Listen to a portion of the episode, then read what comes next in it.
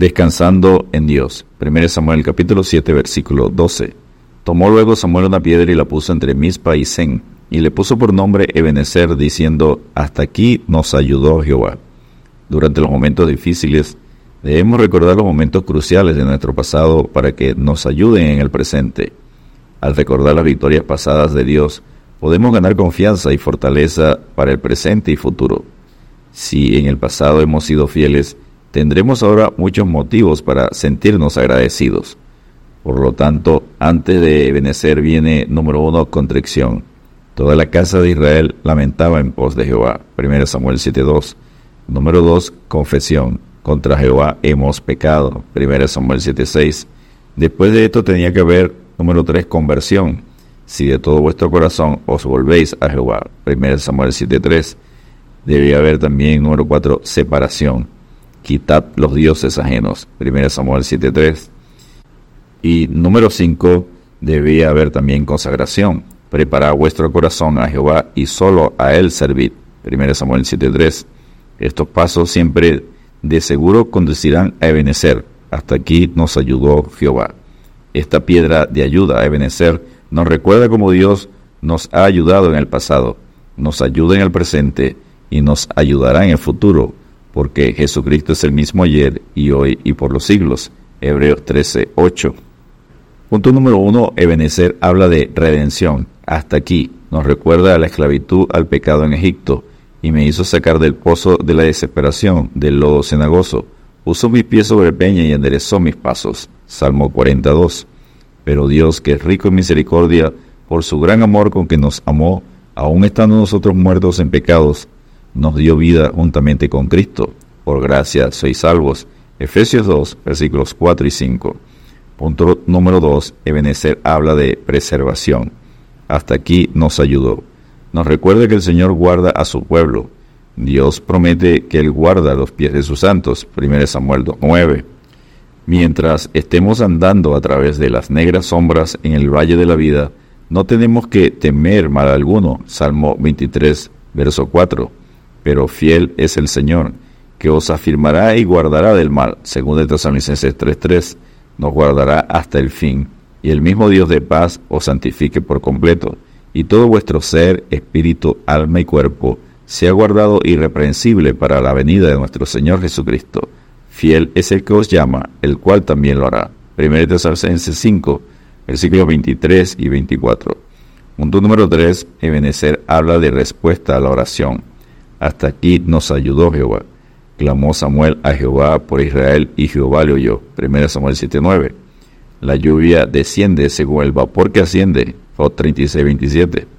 El incienso se ponía sobre carbones ardientes. La oración tiene que ascender de un corazón puro, ardiente, y esté la confianza que tenemos en Él, que si pedimos alguna cosa conforme a su voluntad, Él nos oye. 1 Juan 5:14. Cada oración creyente conllevará su propio testimonio. Y si sabemos que Él nos oye en cualquier cosa que pidamos, sabemos que tenemos las peticiones que le hayamos hecho. 1 Juan 5:15. Punto número 4. Ebenezer habla de victoria. Y aconteció que mientras Samuel sacrificaba el holocausto, los filisteos llegaron para pelear con los hijos de Israel. Mas Jehová tronó aquel día con gran estruendo sobre los filisteos, y los atemorizó y fueron vencidos delante de Israel. 1 Samuel 7:10, Ebenezer nos recuerda que al vivir en santidad el enemigo se levantará, pero con la oración de Dios nos dará la victoria.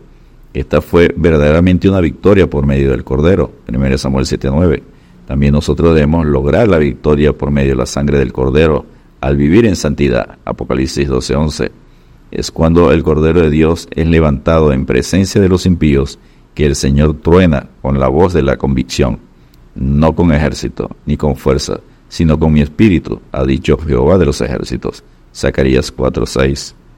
Punto número 5. Ebenezer habla de la fidelidad divina. Hasta aquí nos ayudó Jehová. Nos recuerda que nos ha ayudado a todo lo largo del camino. No ha faltado una palabra de todas las buenas palabras que Jehová nuestro Dios había dicho. Josué 23:14. Sus promesas, como la harina de la tinaja, no se agotan. 1 Reyes 17, versículo 16. Porque todas las promesas de Dios son en el sí y en el amén. por medio de nosotros para la gloria de Dios, según de Corintios 1.20, por lo cual, estando persuadido de esto, que el que comenzó en vosotros la buena obra, la perfeccionará hasta el día de Jesucristo. Filipenses 1.6. Punto número 6. Ebenezer habla de testimonio. Hasta aquí nos ayudó Jehová. Una noble confesión que honra a Dios. Es dar a Dios toda la gloria, honra y alabanza por lo que ha hecho. ¿Qué tenemos que no hayamos recibido? 1 Corintios 4.7. No yo, sino Cristo en mí. Gálatas 2.20. ¿Qué hemos hecho que valiera la pena que Dios no haya obrado? Filipenses 2.13. Y a todo lo creado que está en el cielo, y sobre la tierra, y debajo de la tierra, y en el mar, y a todas las cosas que en ellos hay, oí decir, al que está sentado en el trono, al Padre, y al Cordero, a Cristo, sea la alabanza, la honra, la gloria y el poder por los siglos de los siglos. Apocalipsis 5.13. Y punto número 7, Ebenezer habla de aliento para el futuro.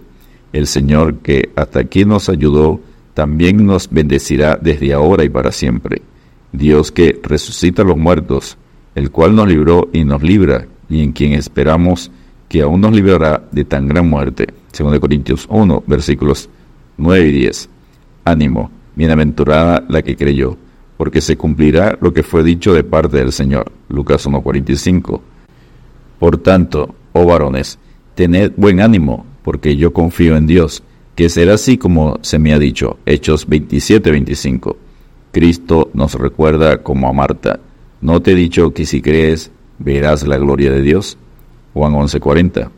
Descansemos en Dios y mantengamos firme, sin fluctuar, la profesión de nuestra esperanza, porque fiel es el que prometió. Hebreos 10:23. Dios te bendiga y te guarde.